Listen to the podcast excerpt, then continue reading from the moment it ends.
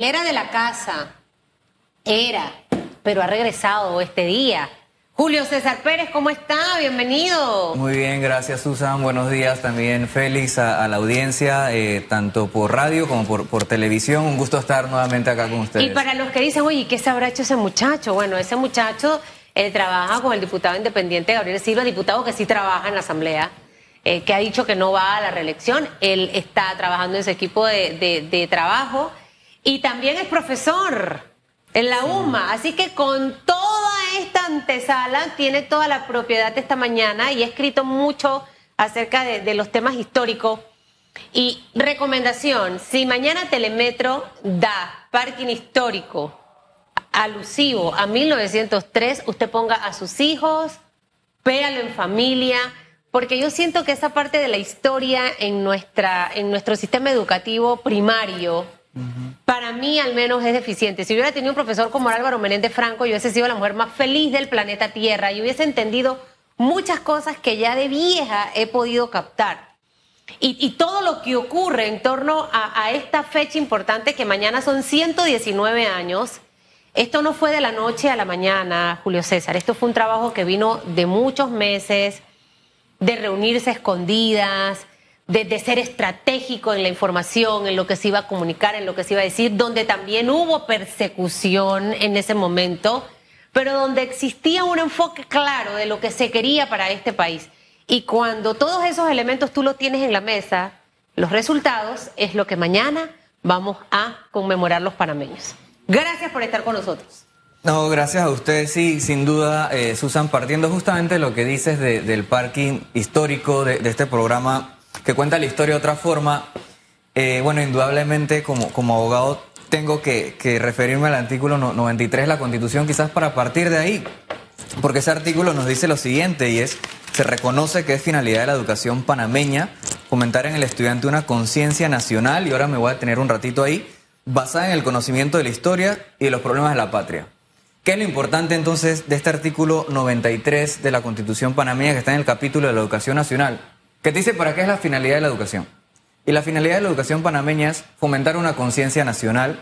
¿Y cómo lo logras? Conociendo la historia. Por tanto, la historia es, es que es la piedra fundamental de la educación panameña.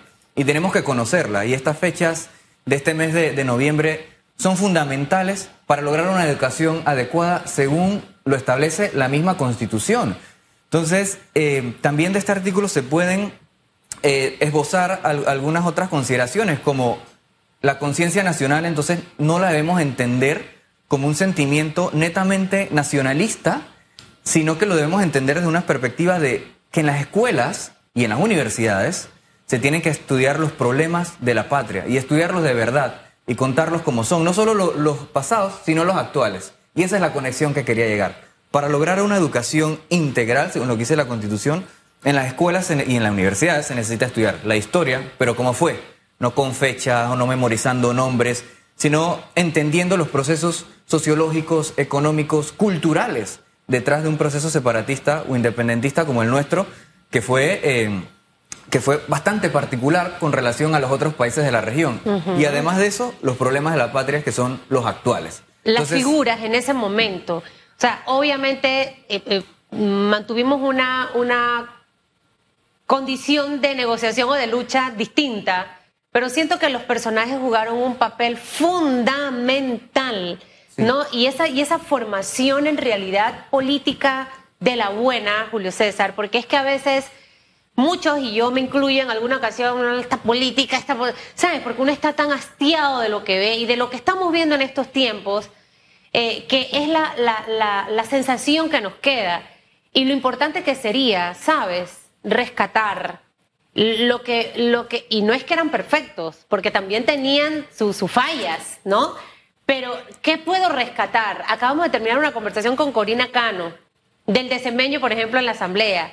Eh, acabamos de ver las respuestas de nuestros televidentes de lo que debe hacer en realidad un político como una buena acción. Y hablaba de despojarse de privilegios, de, de, enfocarse en realidad de esas necesidades. Entonces, ¿cómo hacer esa retrospectiva de, de, lo que es una figura, de ese liderazgo importante? Eh, es una pregunta muy interesante porque si hacemos el paralelismo con 100, más de 100, 119 años atrás en la historia, con la separación de Colombia, a los políticos de la época se le exigían otras cosas, porque el, el clamor de las personas en ese momento era quiero ser independiente, Colombia no, me, no, no quiere, están poniendo trabas para un nuevo canal, el canal francés fracasó, o sea, a los políticos se les pedían cosas quizás más inmediatas o más tangibles como queremos ser independientes, eh, necesitamos tener nuestra soberanía. Hoy en día, como la democracia también ha cambiado tanto en más de un siglo, a los políticos se les piden cuestiones quizás un poco más abstractas, como mejorar la educación, la transparencia. Hace 100 años no se hablaba de transparencia, ni rendición de cuentas, ni de datos abiertos, ¿no? Entonces, hoy en día se, pide, se le pide mucho a la democracia, se le pide mucho a los políticos y tienen que responder a esas necesidades. ¿no? Em, Entre las solicitudes normales, porque las otras es apruébame esto y te doy esto. Ahí está el malitinazo. Apruébame esto y te nombro toda esta gente. El matraqueo. Es lo, es lo, que se tienen que enfrentar. Uno, resolver las demandas ciudadanas que cada vez son más y, lo tienen que hacer porque para eso incurrieron en política, ¿no? Si no, no lo hubieran hecho. Y lo otro ya es el tema ya de manejo em, difícil que van a tener ellos con sus copartidarios, con las personas que los eligieron, eh, que muchas veces van a responder quizás a su, a su nicho, pero no a la mayoría de la población y hay que entender que, eh, bueno, los diputados son diputados nacionales, no únicamente de, su circuito, hablando de los diputados, pero podemos hablar de los representantes de corregimiento, los alcaldes, incluso hasta del, presidente de la República. Entonces, em, hoy en día, ¿qué necesitamos para avanzar como sociedad? Además de lo que ya mencioné, de sin duda hablar de los problemas de la patria y de los análisis em, en, la escuela, en los debates, sobre temas económicos, por ejemplo, la caja del Seguro Social. Es un tema fundamental, yo creo que en, en las universidades tiene que tocarse. Tenemos que ver y estudiar, tanto en la Facultad de Derecho, en la Facultad de Economía, cuáles son las salidas que tenemos, ¿no? Para enfrentar este gran problema que no es nuevo, viene hace décadas atrás. Y es un problema que eh, los políticos no han atacado eh, de manera efectiva en cada una de las oportunidades que han tenido, porque es un peso político tremendo. La Caja del Seguro Social es la institución más grande del Estado maneja más de 4 mil millones de dólares. Eso es una locura. Cuando hablamos de 90 instituciones, que una de 27 mil millones, que una maneje cuatro, estamos hablando de, la institución a nivel eh, financiero más grande o que genera más costos para el Estado. Salió el estudio actuarial de la OIT, que dice que eh, hay dos, como sabemos, hay dos eh, sistemas de jubilación, el famoso solidario y el, el mixto. Solidario se va a quedar sin reservas en año y medio. Pero eso no quiere decir que el país se vaya a quedar sin seguridad social, ¿no? Va, a tener que venir un rescate. Y hay muchos factores ahí económicos detrás de cómo podemos rescatarlo. Eso es lo que tienen que atacar los políticos, eso es lo que tienen que decir, no solamente los políticos, sino también eh, el sector empresarial, el, sindicato de trabajadores, tienen que estar todos en la mesa. No es que un grupo se levanta y se va porque no está de acuerdo con X o Y discusión. Em, por ejemplo, tenemos que atacar en ese tema el tema de la falta de, pago por parte de la cuota obrero patronal, eh, la esperanza de vida, cada vez las personas viven más, em, el tema también de los trabajadores administrativos versus la cantidad de trabajadores médicos que tiene el seguro. Entonces, son muchísimos, muchas aristas que tenemos que ver, que sin duda hay que solucionarlas. Eh, como les mencioné, a la democracia, a los políticos, hoy en día se les pide más que nunca. Eso no quiere decir que se haga imposible su trabajo, sino que eh, hay que hacerle, o hay que poner mucho más empeño en solucionarlo, ¿no? Eh, y este es solo uno de los grandes temas que hoy en día tenemos. Julio César, cumplimos 119 eh, años de separación de Panamá de Colombia, ya no formamos parte de Colombia a través de un departamento. ¿Qué hubiese pasado si no se hubiese registrado la guerra de los mil días, si Panamá no, hubiese, no se hubiese separado de Colombia? ¿Seríamos la Panamá actual como un país pujante, con un canal interoceánico envidiable con un presupuesto que supera los 27 mil millones de dólares con una de las mejores economías de, la región. No sé si alguna vez tú te has hecho esa pregunta como historiador. Es, una pregunta eh, curiosa porque, y, justo lo menciona Félix, la guerra de los mil días, ¿qué pasa si hubieran ganado no, no los conservadores, sino los liberales en la guerra de los mil días? Quizás Panamá se hubiera sentido, ok, yo quería un poquito más de independencia, entonces, en vez de que el gobierno estuviera centralizado en Bogotá, que el departamento de Panamá tuviera más independencia, nos hubiéramos quizás un poco calmado con el tema de, la, de la, separación, si hubiera ganado los liberales en, la guerra de los mil días. Eh, sin duda el canal se iba a intentar a volver a hacer, eh, quizás por parte de los franceses. Después de su fracaso, ellos fundaron una nueva compañía eh, que, bueno, obviamente no, no, tuvo los apoyos necesarios, pero el interés por un canal estaba. no sé si lo hubiera construido Estados Unidos. Es muy probable que sí, porque como ya tenían el ferrocarril, hubieran tenido que comprar la concesión Wise a los franceses. Pero esto, y, Estados Unidos estaba realizando un convenio con el Reino Unido en su momento, el, el High Senfote, para eh, poder construir un canal en la región, ya sea por Nicaragua, por Panamá. Estados Unidos en un principio quería la ruta a Nicaragua. Incluso en un momento, en la época de los franceses, se intentó hacer un canal por México. La parte más estrecha de México, pero se descartó. Entonces, eh, hubiéramos sin duda tenido un canal, pienso que sí, pero no sé muchos otros factores eh, por quizás el dólar no lo hubiéramos tenido. Y eso es algo fundamental para nosotros. ¿Y cómo está Colombia ahorita?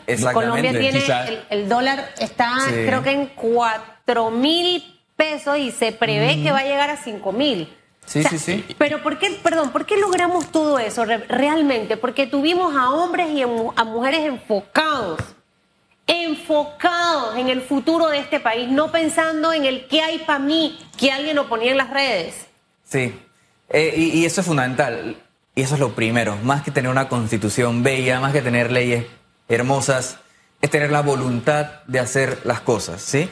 Si se tiene la voluntad de hacer las cosas bien, si se tiene ese amor, no solamente por la patria, sino amor quizás por el nombre propio, ¿no? Por, por ser recordado como una persona honorable, realmente honorable, es ser recordado como una persona que, que dio lo mejor de sí, que salió sin escándalos. Yo creo que eso es lo que hemos perdido quizás no solamente como Panamá, sino como sociedad a nivel mundial, ¿no? El, respeto al propio nombre o el orgullo ese, ¿no? Porque hoy en día, eh, por, por, un par de dólares, lastimosamente, tanto en el sector público como en el privado, que no se nos olvide también el sector privado, eh, se pierde un poquito eh, esa honorabilidad del nombre propio, de hacer las cosas bien, de realmente hacerlas bien. Es más fácil hacer las cosas bien que hacerlas mal.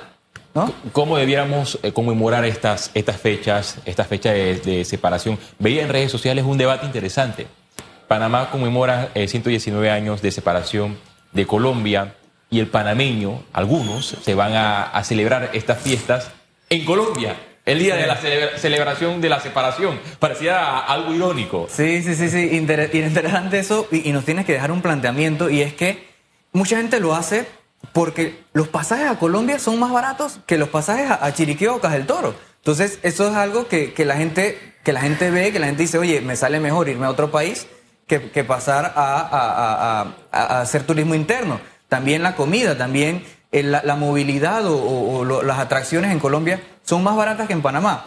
Ojo, obviamente hay muchos otros factores, empezando porque nuestra moneda es mucho más fuerte que el peso colombiano y demás. Y volviendo a la otra que dice Félix, ¿cómo debemos conmemorarlo? Además de, sin duda, rendirle honor a la patria, reflexionar, ir a los desfiles, apoyar a los muchachos que están ahí eh, con mucha emoción eh, desfilando. Yo desfilé cuando estaba en la escuela Creo que, lo más importante es hacer las cosas bien, educarse, recuperar esos valores que realmente se han perdido. Y eso para mí es lo fundamental. Los valores de esta sociedad tienen que nacer desde abajo. En la medida que desde abajo nazcan esos valores, los políticos van cada vez a representar más los intereses de la población. Pero mientras la población no tenga una base con valores fuertes, va a ser muy difícil ese cambio. Y el sector privado también tiene un papel que jugar fundamental. Entonces, yo creo que es eso, Félix. No solamente un tema de educación en cuanto a la instrucción de primaria, secundaria y universitaria o técnica, sino también lo más importante, que es una formación en valores y en ética que se ha perdido mucho y el respeto, digamos, a uno mismo, a la palabra, a lo, que uno hace y que nadie te pueda señalar en la, en, la, en la calle, sino todo lo contrario, que te puedan decir, oye, esta persona es realmente alguien con el que yo puedo contar, que sé que va a hacer las cosas bien y eso es lo que tenemos que recuperar además de respetar el artículo 93 de la Constitución. Gracias, Julio César, por este análisis histórico.